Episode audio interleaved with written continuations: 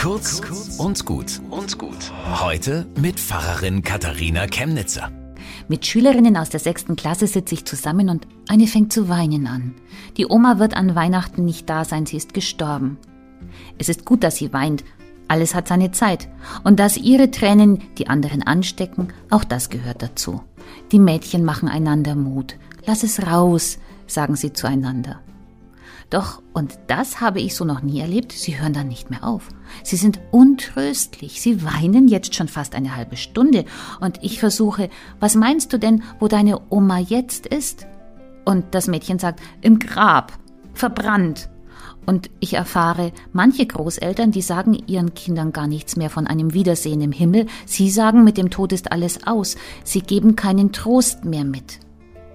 Das Wochenende jetzt, für die meisten ist es der Totensonntag. Christen nennen ihn Ewigkeitssonntag und zwar genau deswegen, weil unser Glaube Hoffnung gibt für Menschen, die lieben, über den Tod hinaus.